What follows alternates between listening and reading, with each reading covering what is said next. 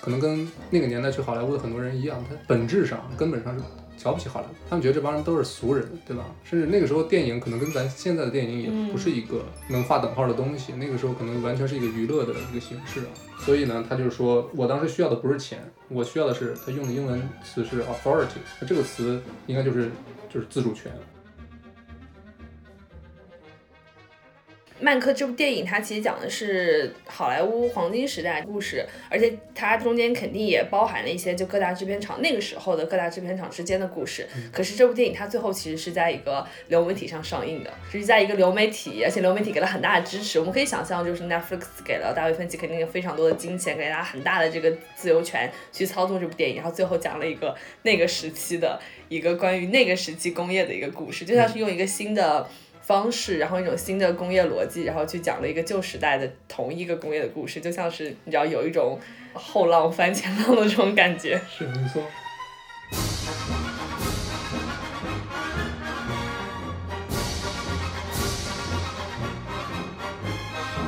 就比如说像《风的那一边》，是吧？嗯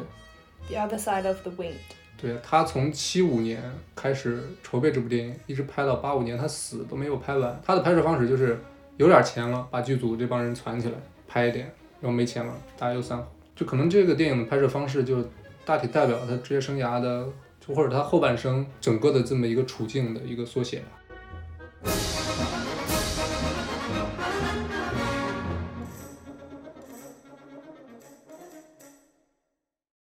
欢迎收听本期《无奇 No Wonder》，我是 Brad，我是黛布拉。大卫芬奇导演的新作《曼克》前几天十一月十三号已经在美国小范围上映了，然后在十二月四号它会正式上线 Netflix，当天资源呢应该就会就会流出，对，瞬间出现，对，而且他们有官方的中文字幕，就是字幕组都不用忙活，直接出个资源压一下就行。我们先简单说一下《曼克》要讲一个什么故事吗？为什么觉得大家可能需要一些背景知识来看这部电影吧？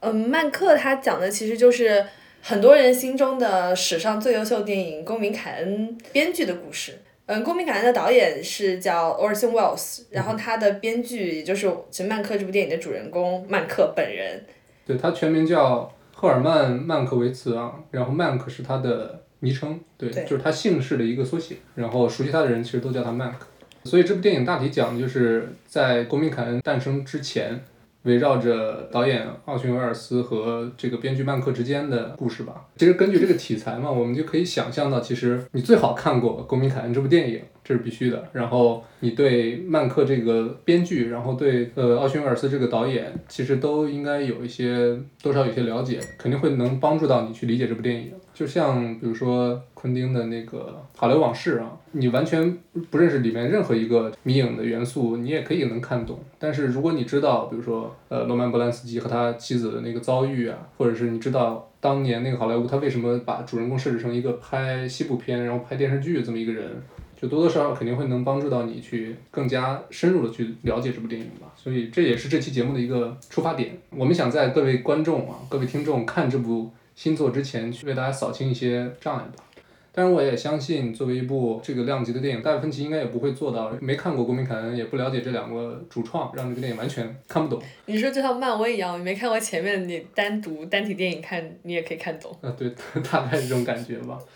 大体给大家介绍一下我们这期节目到底是一个怎样的一个内容。但是首先我们会围绕着这个影史最伟大电影《公民凯恩》去做一些电影本身的一个讨论，以及外延的一些讨论，包括介绍一下。奥逊·威尔斯奇人和曼克奇人，对，以及这个电影它的原型，原型对威廉·赫斯特这么一个人物啊。之后呢，我们还会对大卫芬奇的十部电影，如果把他的处女作《异形三》排除掉的话，加上曼克呢，正好是十部电影。对，因为芬奇本身对《异形三》是不承认的，因为后后期改了很多嘛。对他最后也没有终点权呢。嗯，对。所以对芬奇的九部前作进行一个梳理啊，大概是这么一个流程。那我们就先来说一下，你如果要学电影史，逃不过的这么一个人物，Orson Welles。如果非要给奥逊·威尔斯扣一个帽子或者加一个 title，那可能就是就是人类历史上电影这个层面的最伟大的天才。就这么说吧，二十六岁，公民凯恩，然后他本身呢又是导演，又是主演，又大量参与了编剧，甚至摄影。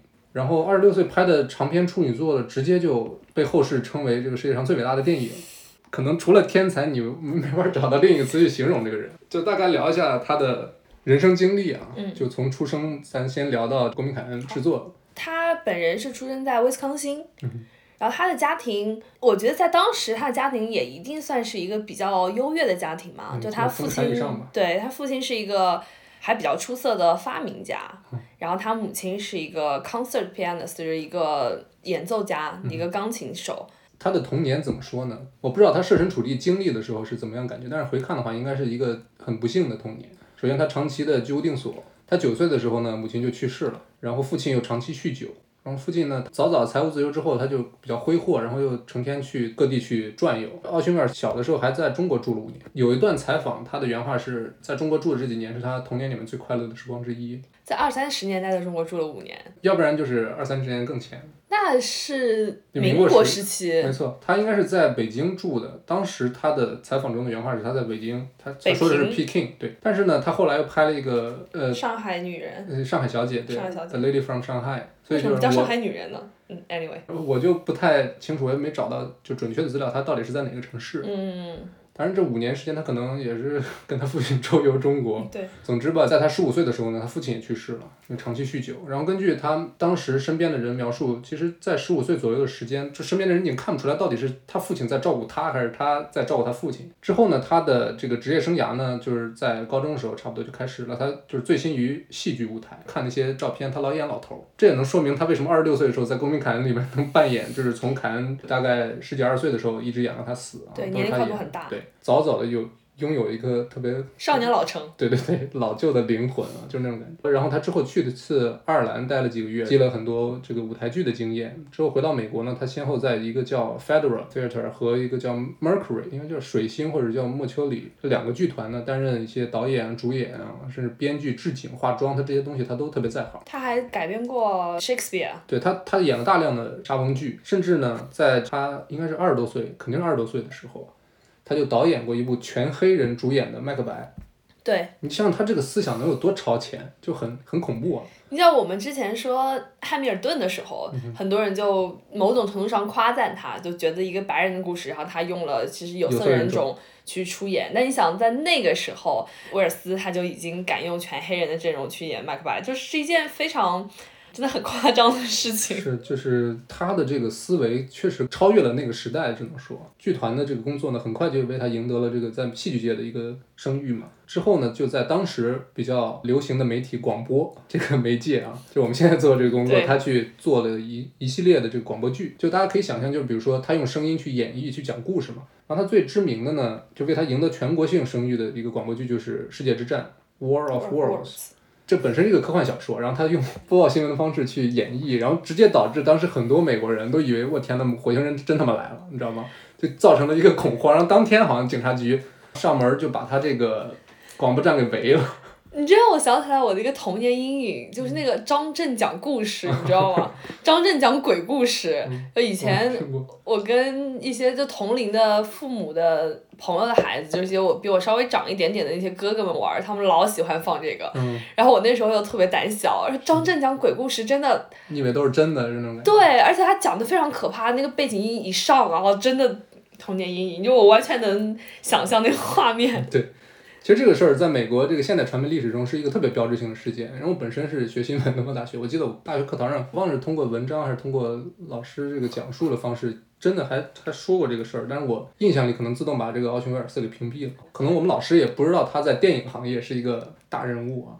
然后这段故事呢，还被乌迪·艾伦拍进了他的那个无线电时代，就 Radio Days，就里边有一段讲的就是俩人在车里听，然后。有那个男的听到这个事儿，立马把那个女的给 扔 扔车里自己跑了，就是这么一个事儿。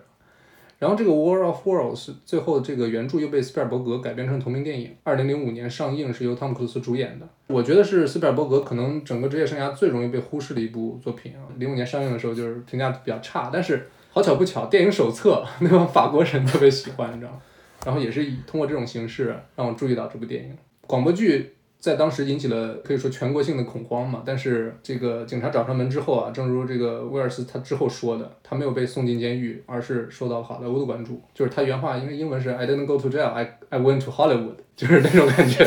就是很拽一拽的，就是那种特别屌啊。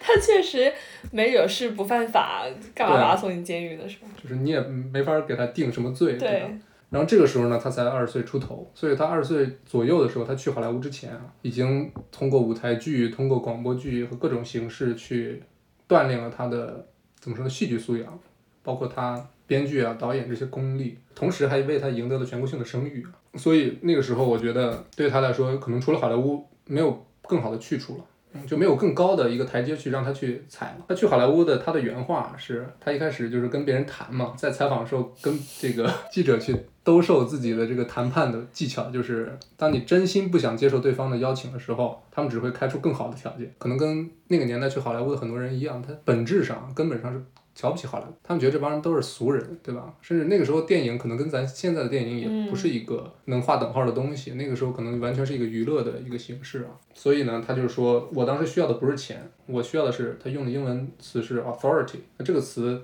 应该就是就是自主权，或者是我就要对我这个作品有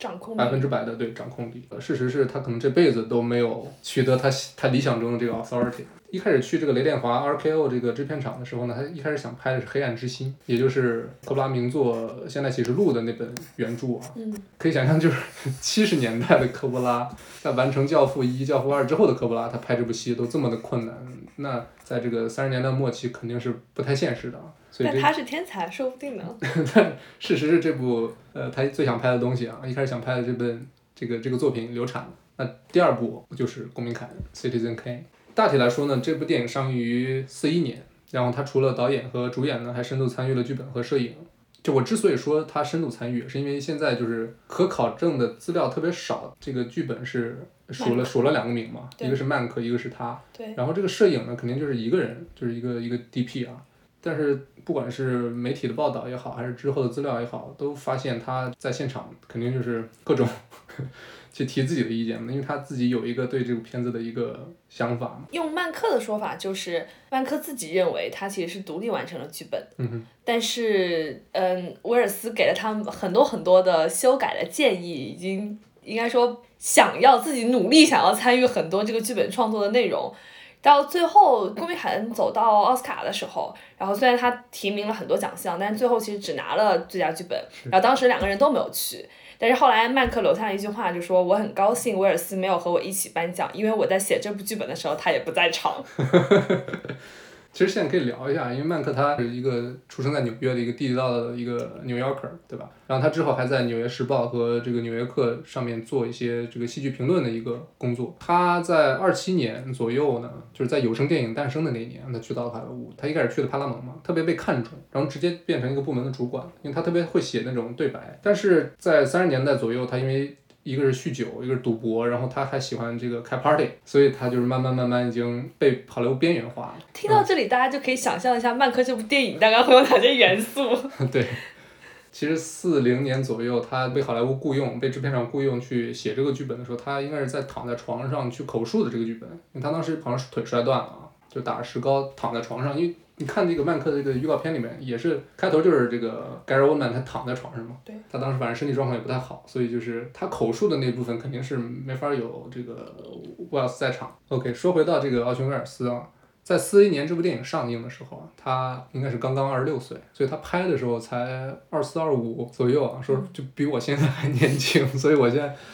哎，我在查这个威尔斯资料的时候，我实在是有点上头，别人的二十六岁啊。Brad 的原话是：威尔斯二十六岁就拍出了处女作《公民凯恩》，这简直离谱！是真他妈离谱，太离谱了！这种能量密度的天赋，你在日后的好莱坞的这整个的这个圈层里面都没有再能看到第二个了。但是呢，这部电影就是《公民凯恩》这部电影，在某种意义上也变成了威尔斯自己人生的一个隐喻吧。这部电影本身虽然提名很多奥斯卡，但是只拿到一个奖，然后本身票房呢又不是特别好，不怎么样，亏了很多钱。甚至他当时也没有那么被推崇，他不是说立马就变成了影视经典，而是在五十年代之后，就是陆陆续续的这个重复上映之后，才被后世的人发现。但这个原因和我们之后要说的这个，嗯，就公民凯恩这个人的原型，这个 Hearst 也有关系。没错。因为他是个传媒大亨嘛，然后他觉得这个电影把他当成一个负面形象塑造，所以他就施加了很大压力给这个片子，造成了很大的上映的困难，包括传播的困难，这也是导致它票房失败，包括后来没有人敢说好话的可能部分原因吧。没错，因为当时你像没有自媒体，人们看到的或者是人们被植入的这个印象都是来自于报纸。但是赫斯特又是一个报业大亨，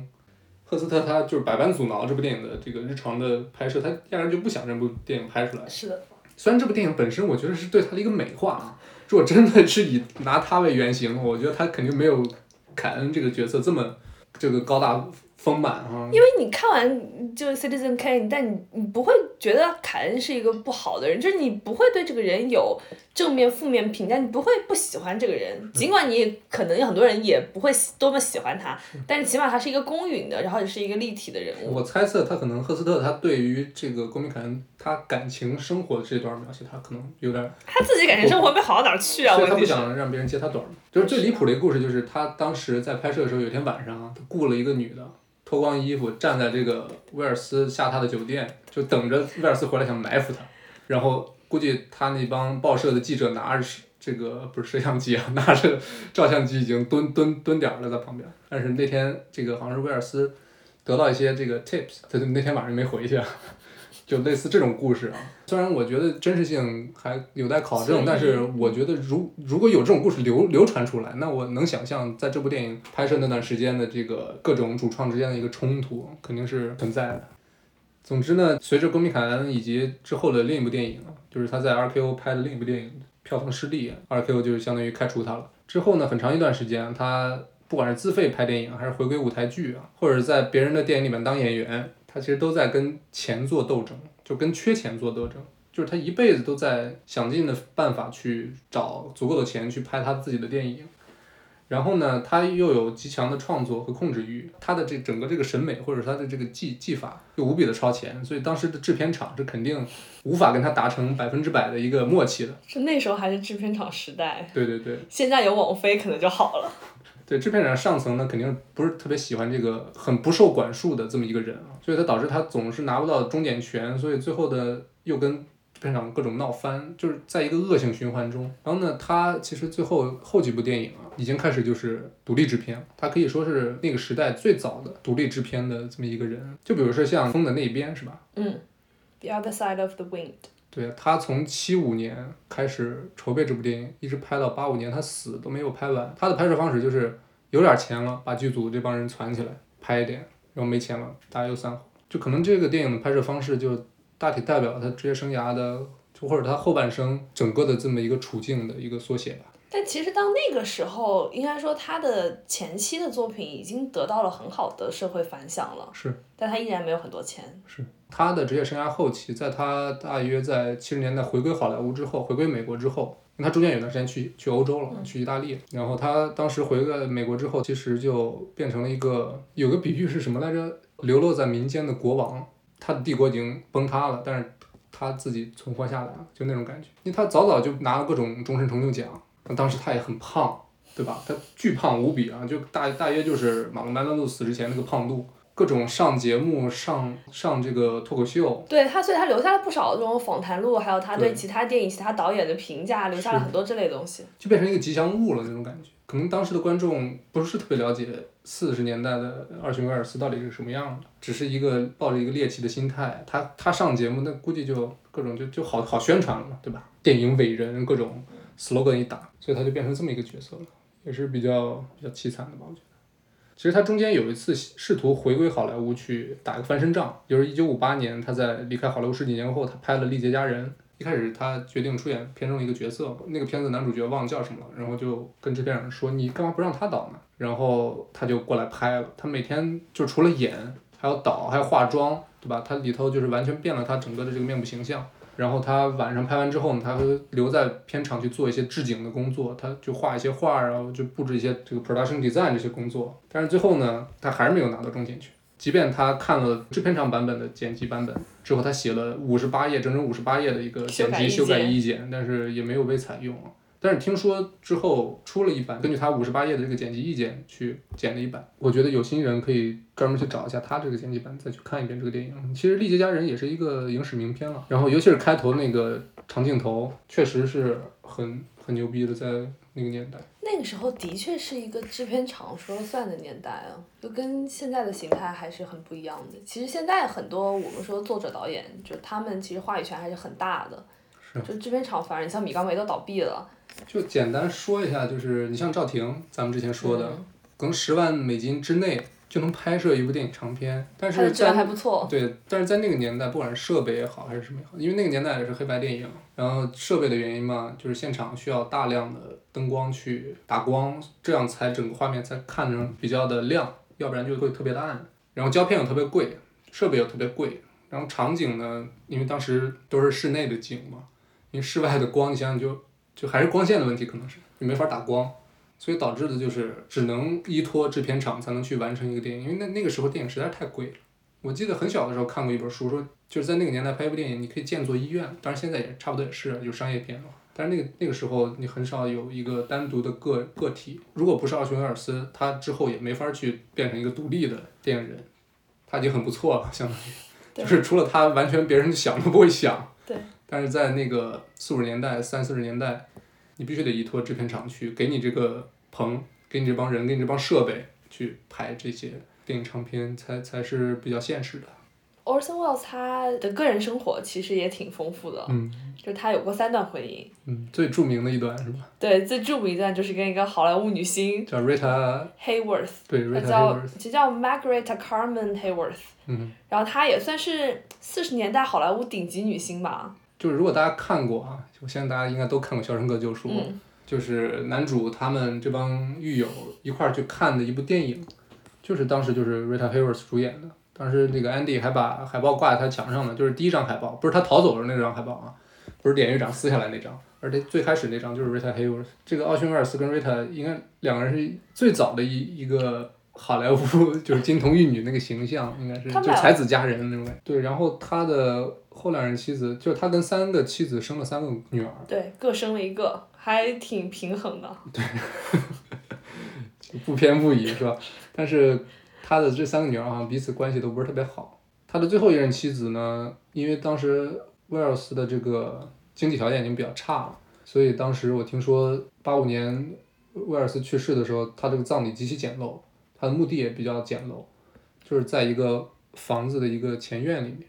不是说我们想象的那种，在一个这个豪华的公墓里面去一个大墓碑这样的，更加造成了这个后后代孩子之间的一个摩擦吧，就很蛋疼。所以现在如果说有影迷想要去祭拜他，都很难找到他的墓，是吗？应该是有一个确切地址，只不过我忘记了，嗯。有可能是个什么私人住宅之类的，现在 好像是，那肯定不是那种公开的那种。哦，我觉得其实说到这里，因为我们其实本意是要讲《曼克》这部电影嘛，我们可以简单的说一下公民凯恩的一个故事。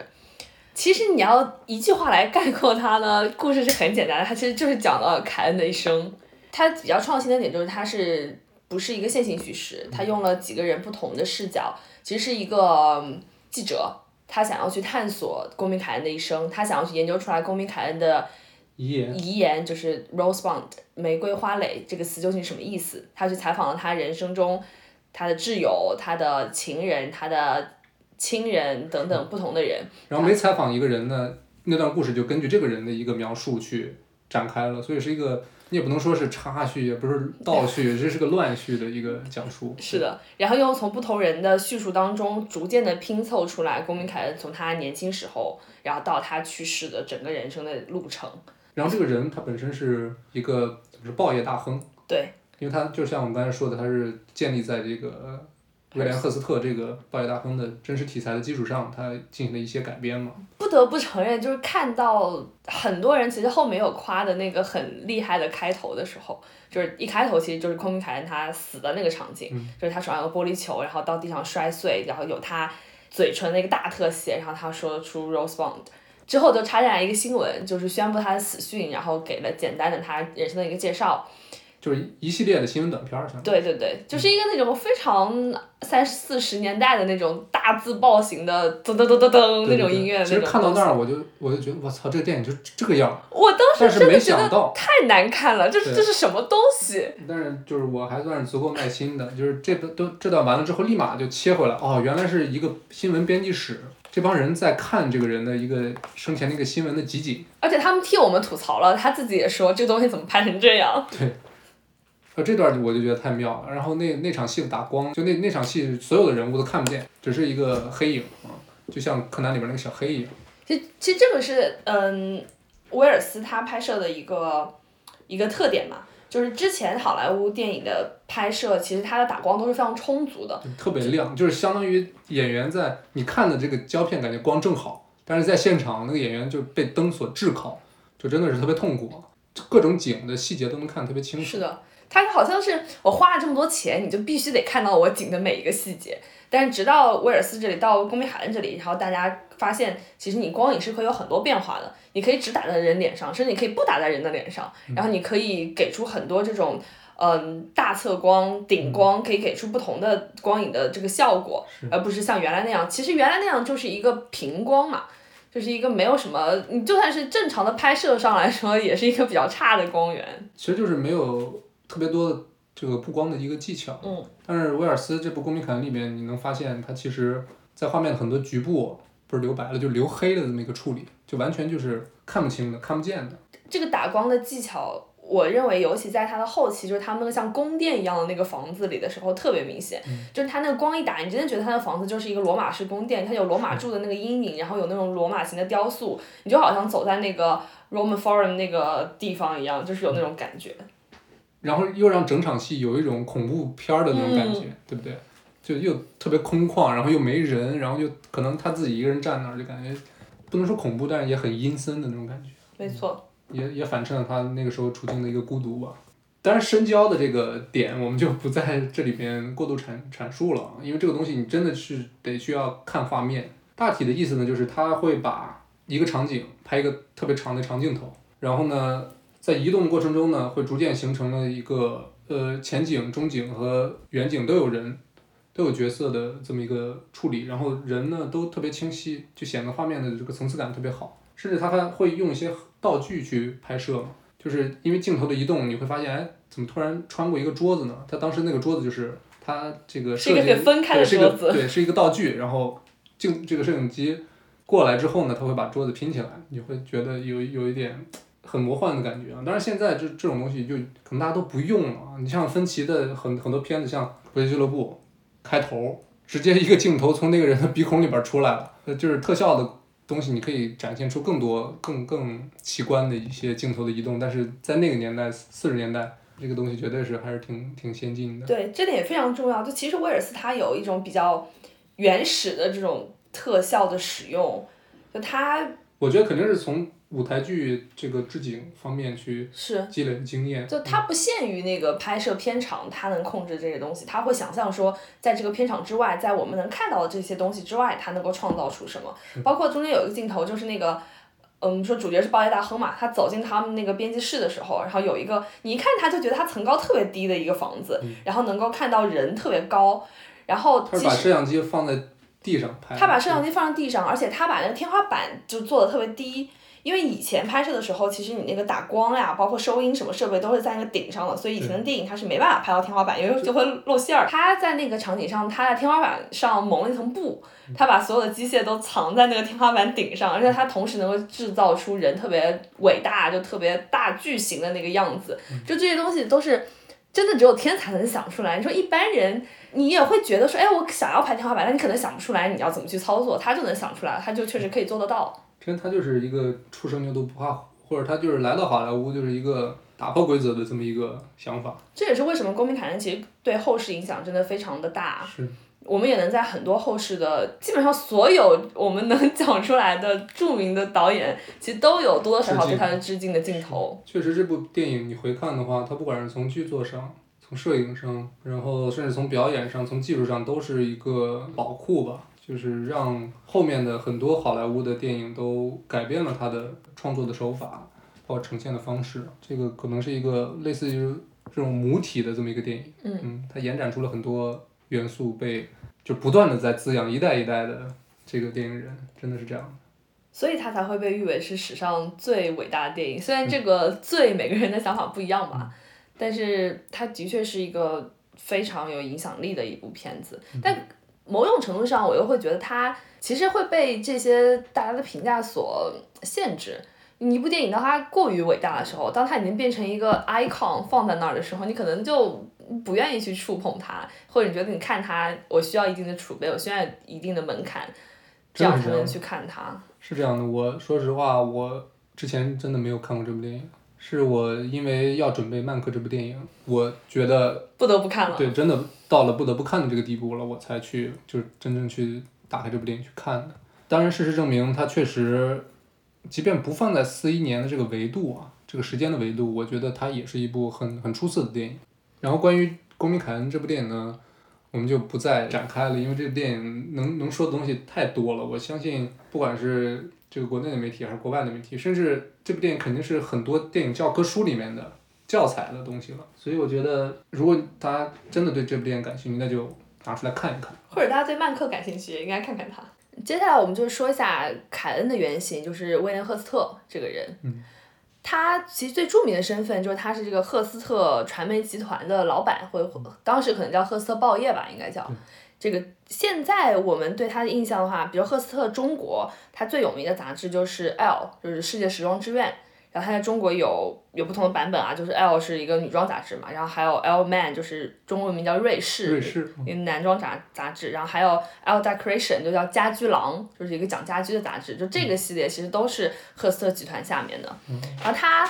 还有一个比较著名的身份，就他其实是一个政治家，就他的人生中有两次作为民主党的代表，他进入了众议院。然后包括在《空明凯恩》当中，其实也有这个段落，就他竞选这个州长，结果失败了。这其实算他人生的一个转折点嘛。他失败了之后，他就失去了他前任妻子，然后他的人生也经历一个比较大的波折。然后因为是这个绯闻被人曝光，被人威胁曝光，所以他才落选的。其实基本跟凯恩的就《公民凯恩》里面那个角色是类似的。对，就是符合的。虽然他作为众议员两次进入了。这个众议院，但是他几次竞选都落败了。比如他在一九零四年竞选美国总统，他也失败了；一九零五年、零九年两次竞选纽约市的市长也失败了。然后在零六年竞选纽约州的州长也失败了。就你也不能说他是一个很成功的政治家，因为他是一个传媒大亨。然后其实大家在这个这一次美国大选当中也看到，就很多人都说这是媒体或者新闻在这个大选当中扮演重要的角色，因为最后好像都是媒体或者说报纸他们最先宣。布这个真的是对宣布谁当选了，虽然这个其实不是完全作数啊，但是媒体有这样一个呃作用嘛。所以当时他作为一个传媒报大亨呢，他就有点类似于他在他的报纸上主动发动了美国对西班牙的战争。嗯，就虽然说历史学家现在好像不认同说这个战争是他发动的，但是绝对他在发动对西战争的这个事情上起对起到了非常大的作用。他在他的前期就像是公民凯和公民凯恩一样，他是一个非常左派的人，就他帮这个工人阶级说话。可是当一战之后，他就逐渐的转向了保守派，然后他最后也很支持美国的这种 isolationist，就是这种美国独立主义的这种外交政策。然后他对于比如说当时的国联联合国联合国的前身，他是非常抱有这种怀疑态度的这样一个人。所以他其实。给公民凯恩一样，就他前后期有一个很大的转变。虽然他前期积累很大的财富，然后他也有了很大的很高的声望，但他在进入美国进入大萧条之后，他就逐渐的没落，然后他的财富一点点流失，他就可以回到自己的庄园，慢慢过起那种很悠闲的生活。其实跟凯恩也一样，他凯恩到后期他也是就生活在自己那种城堡一样的这个家园当中，足不出户这种样子。但他在大萧条时期过后，他到二战之后又重新的富有起来。到一九五零年，他在 Beverly Hill 死去，当时死去的年纪是八十八岁，算是活得比较久了。很久了。怎么说？我觉得这个人也算是非常传奇。他其实人生的经历比凯恩还要更加传奇一些。而且在看凯恩的时候，我在没有查 Hearst 这个本人的时候，我会觉得他还蛮像莫洛克的。对，我刚刚想问，就假如说对标一个人啊。就把这个赫斯特对标一个我们现在当代的人，其实确实挺像默多克。其实挺像 Bloomberg 的，因为 Bloomberg 他，比如说今年他也竞选了美国，参选了美国总统，也没选上，也没选上，好几次没选上。是的，然后他，但人家选上这个市长了呀。呃，是是是，就其实哎，传媒大亨好像都有一种参与政坛的欲望哎。我觉得以传媒大亨这个身份，他们对政治的影响力实在是就辐射力太强了，与其去 sponsor 一个人，还不如自己上。从侧面也证明了，这个媒体不管在哪个时代以哪种媒介的形式存在的话，它其实你这个集团壮大之后，对于就是不管是政治还是经济各种影响还是很大的。你像为什么美国把这个 Google 跟 Facebook 就看得这么严哈？确实是因为他们现在这个这个自媒体时代，他们确实能量太大了。或者说就就咱们不是聊分歧嘛？嗯。其实我觉得社交网络某种意义上跟公民凯恩他的这个对操作是挺像的。虽然公民凯恩是把赫斯特改名了哈，当然社交网络里面的那个这个扎克伯格也跟真的扎克伯格不完全一样，就肯定不能划等号，对吧？我觉得这两部电影唯一的这个这个层面不类似的一个点，就是《公民凯恩》上映那个时候，赫斯特已经是一个大亨，但是社交网络上映的一零年那个关口，其实还是 Facebook 初见成效，就是它还不能成为一个帝国，是吧？一个媒体的帝国。但是现在，假如说二零年你要拍 Facebook，要拍扎克伯格，我的天，那就是跟《公民凯恩》差不多。这这个是还蛮有趣的，就大家如果现在去 YouTube 或者去 B 站看这个关于社交网络一些评论或者一些影评分析的话。呃，社交网络里不是有讲，就它最后它不是 Facebook 它突破了一百万的用户，然后它市值达到多少多少亿，然后最后其实就 Zuckerberg 他自己就是空想一切财富这样一个状态嘛，然后弹幕上就会写说，没想到二零二零年它已经是一个千亿市值的公司了。是这个东西，我当时还特意查了一下，因为 Social Network 它结尾的字幕告诉我们在电影上映的一个前后那关口啊，Facebook 是它是一其实是一家这个市值。价值，他们还不是市值，那时候还没上市。价值是差不多估值吧？对，估值是二百五十亿美金的公司啊。但是在我们录音的当下，Facebook 已经是一个市值啊接近八千亿的美金的一个科技巨头。其实我最近看新闻看了一个特别有意思的点，就是记者去采访这个 Sorkin 社交网络的编剧的时候，就问咱们是不是可以拍这个社交网络二了？你觉得？正好一零年、二零年，再加上 Facebook，它确实我估计比一零年所有人想象中壮大的。幅度还要大，然后那个这个 Sorkin 他的回答就是我随时可以动笔，只要分歧确定可以指导就行，挺逗的。但是确实这这种题材，我估计你现在当时 Facebook 就特别的不配合，就包括扎克伯格本人，就扎扎克伯格对这部电影的评价是，他起码把我当时的穿着搞对了。那个潜台词就是除了我穿的挺挺像我的，其他都不是我啊。但是如果二零年要拍一个扎克伯格的电影，那我觉得就太有意思了。当然这个阻力我估计是难以估量。对乔布斯传都拍了那么多部了。乔布斯这个人，我觉得就苹果它它是一个传统意义上讲是一个硬件制造商，但是 Facebook 它是一个它其实是一个媒体，对，它是一个新媒体的一个一个大的集团，它旗下的各种渠道的东西实在是太恐怖了，所以对，就如果说现在拍一部社交网络二，然后。Facebook 所有其他的平台都说你不能在我这里投放广告，你不能有任何关于社交网络二的内容在我的平台上。哇，这个打击也是很大的。没错。然后我们说回这一期的主题，最后来聊一下《曼克》这部电影的主角曼克本人。是我相信很多人跟我一样，一开始知道大喷奇要拍一部新片了，很激动啊。但是看到这部片名《曼克》，谁？什么东西？对。好像就是一个人名啊，但这个人名你你也无法第一时间反应过来，这到底是谁啊？就是像我刚才说的，曼克，他的全名叫赫尔曼·曼克维奇啊，他是一个犹太人。嗯，曼克呢，就是他曼克维奇这个名字的一个缩写，也是他的一个外号。然后他是在十九世纪末出生在纽约的一个犹太移民后裔，他还有个弟弟，还有个妹妹啊，他就是三三兄妹。然后他一开始获得声誉呢，是在《纽约时报》和《纽约客》做一些戏剧的评论。也是在这个时候呢，他在纽约认识了赫斯特。当时大家都是一个圈子嘛，估计就在一块 party 啊，一个很多一块就是酒会啊、晚宴什么的都在一块儿。他在纽约的时候还参与了几部戏剧的一个创作，也就是他可能除了去做一些这个 critic 这种工作呢，他还亲自去创作。然后在二七年呢，他来到了好莱坞。他先是接到一个派拉蒙的一个 offer 啊，很快的他被任命成了派拉蒙剧作部门主管。就那个时候是。刚从默片转到了有声电影，所以制片厂急需那种能写出特别有趣对白的这种。然后曼克呢，他恰恰就是这么一个人，特别会写这种特别有意思的这种打趣的对白，或者是那种讽刺的那种对白，你知道吗？然后他很快就变成当时好莱坞最贵的编剧，在二十年代末的时候。现在好莱坞最贵的编剧是谁？我估计还真是 Sorkin，对，但是 Sorkin 他自己本身变成导演。对。在他去好莱坞之后不久呢，他的弟弟约瑟夫·曼克维奇也来到了呃好莱坞。这个人呢，就比较厉害。他这个弟弟约瑟夫呢，其实日日后逐渐成为了远超他哥哥的水平的一个导演，著名的导演和编剧啊。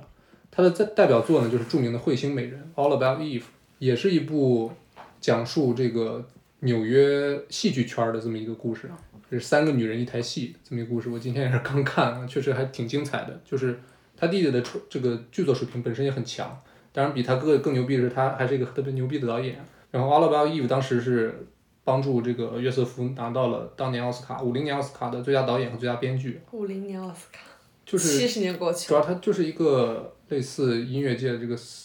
singer songwriter，就是他既会编剧又会导演，他是个作作者型的，或者是一个创作能力很强的这么一个角色啊。然后呢，他在五一年的时候又拿了。俩奥斯卡也是最佳导演、最佳编剧，然后在八七年的时候拿到了威尼斯终身成就奖，所以他这个弟弟其实比曼克本身的这个艺术成就要高得多啊。然后三四年的时候呢，这个曼克呢，他来又来到了米高梅，但是因为长期的酗酒、赌博、party，就各种肯定就是没法定期的完成制片厂给他的各种任务，就变得特别的不可靠了，就慢慢被边缘化了。当然最大的问题，除了这三个特别不好的生活习惯呢，是因为他曼克本身他就对好莱坞特别的。看不起，就英文就叫 despite，就特别鄙视也好，他就是感觉这这帮人全都是一些俗人是吧？他跟跟艺术没什么关系啊，所以他就是自始至终对好莱坞的一个偏见嘛。他五三年在好莱坞去世了，就是这么一个人。当然，他一生中最重要的作品就是四零年他参与编剧的《公民凯恩》。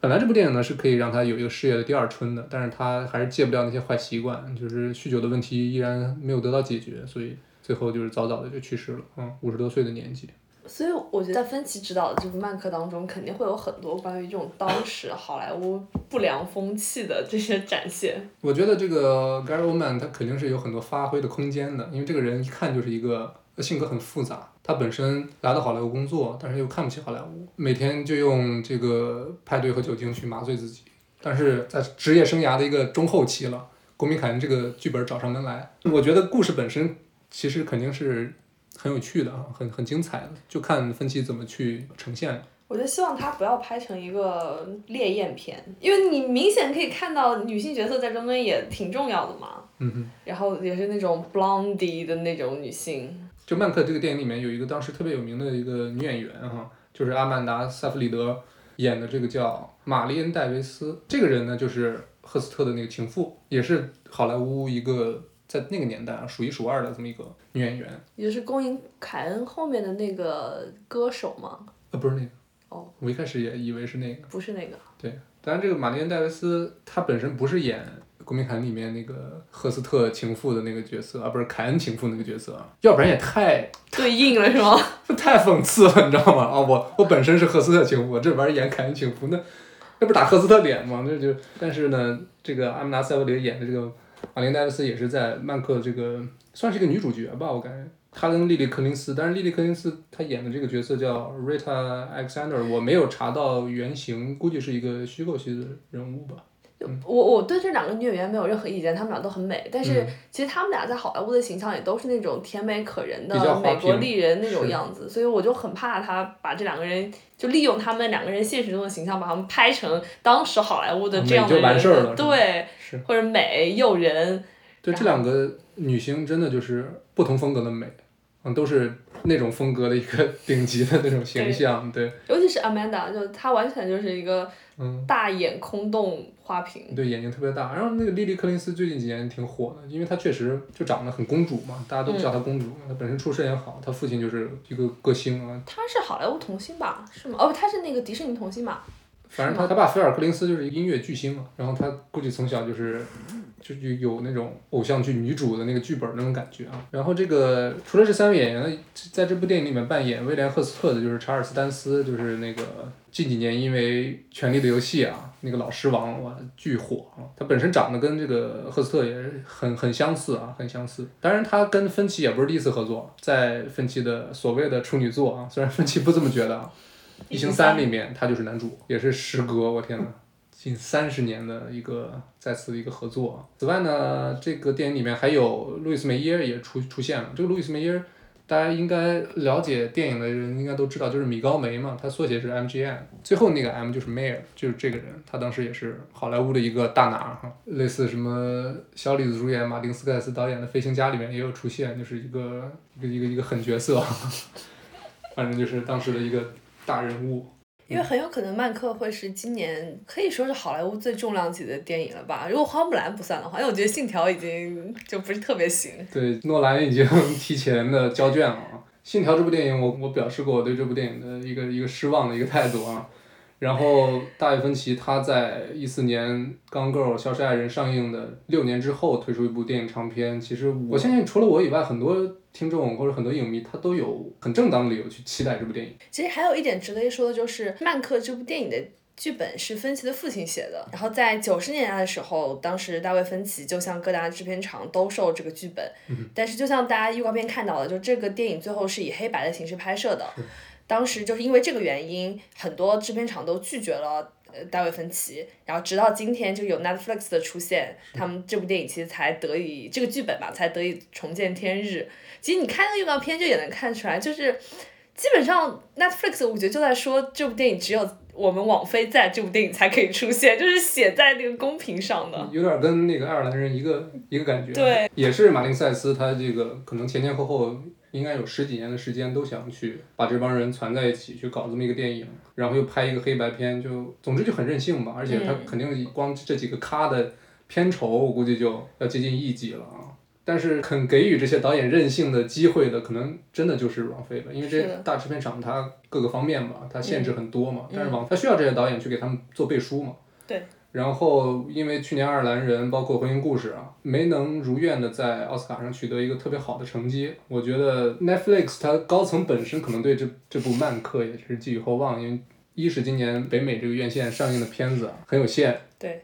然后大卫芬奇呢拍这个《公民凯恩》这个题材啊，或者围绕这个题材，其实对了很多影评人包括专业影人的一些胃口。奥斯卡的老白男会不会给芬奇一个机会，最终拿到一个 奥斯卡最佳导演或者是最佳影片？当然，我相信大卫芬奇本身他不在乎，他不是特别 care 这个东西。但是有理由相信啊，内因外因综合看，曼克在明年的奥斯卡颁奖典礼上应该是，我觉得肯定会有所斩获。但是前提是明年奥斯卡还有，说不定明年奥斯卡就取消了呢。对现在是推迟，但谁知道？其实还有一点挺值得一说，是说曼克这部电影，它其实讲的是好莱坞黄金时代故事，而且它中间肯定也包含了一些就各大制片厂那个时候的各大制片厂之间的故事。可是这部电影它最后其实是在一个流媒体上上映的，是在一个流媒体，而且流媒体给了很大的支持。我们可以想象，就是 Netflix 给了大卫芬奇肯定有非常多的金钱，给他很大的这个自由权去操纵这部电影，然后最后讲了一个那个时期的。一个关于那个时期工业的一个故事，就像是用一个新的方式，然后一种新的工业逻辑，然后去讲了一个旧时代的同一个工业的故事，就像是你知道有一种后浪翻前浪的这种感觉。是没错。然后根据大卫芬奇他本人说啊，他就是根据他的采访内容，他就是故意把这个电影做的特别旧。现在的所有电影它都是分音轨的，比如说对白是一个轨，配乐是一个轨，类似这样。甚至然后音效是一个，可能都不是一个轨啊，它就是分分很多轨。但是芬奇他很任性的是。制作这部曼克的时候，他把所有的声音都压缩到一个轨，他就想要那种老旧电影的声音。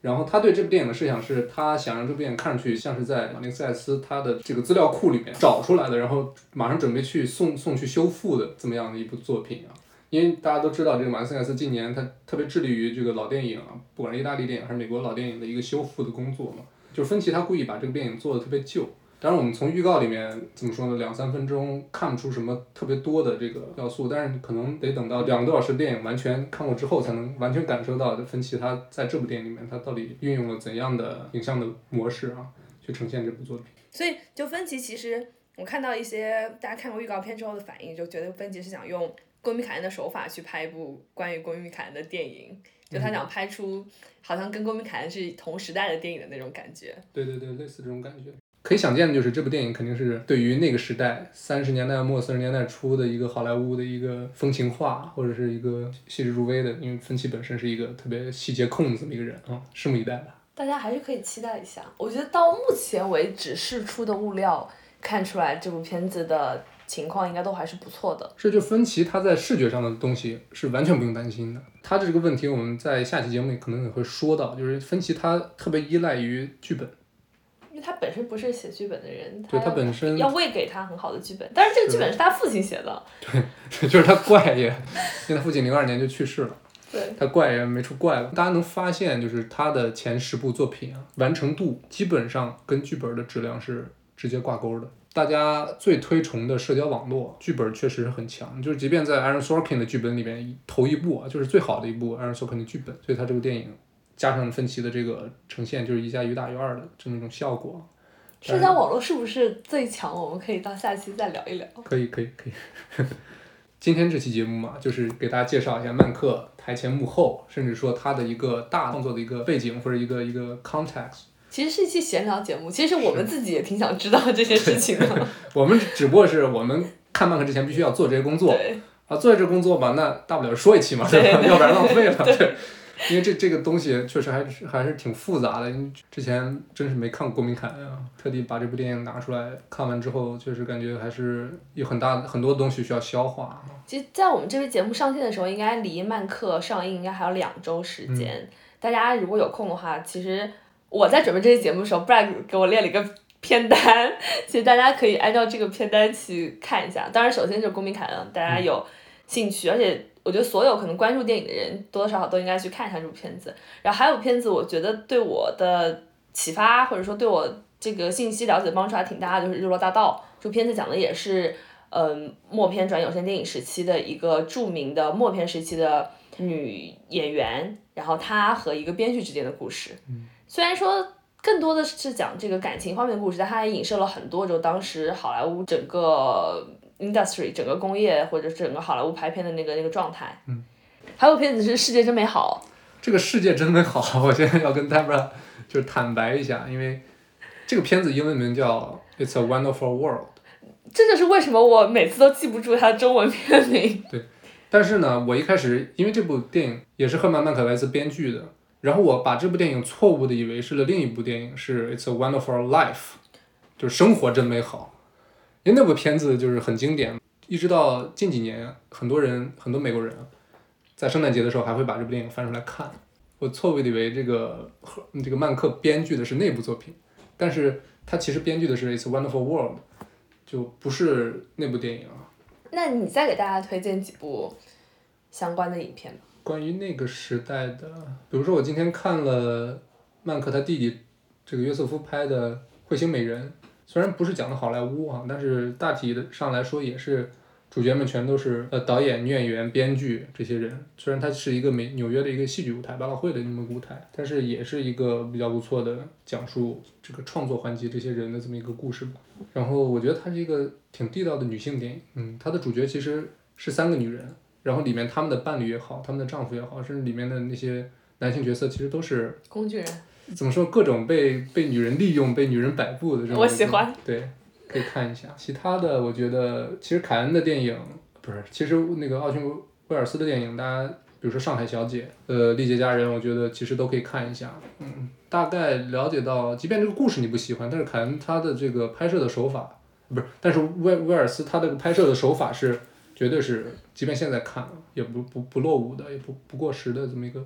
东西。那我们本期节目就到此结束。关于《曼克》这部电影，我们应该还会多出几期节目，请大家敬请期待。OK，感谢收听本期《无奇 No Wonder》，我是 Brad，我是大布拉，我们下期再见。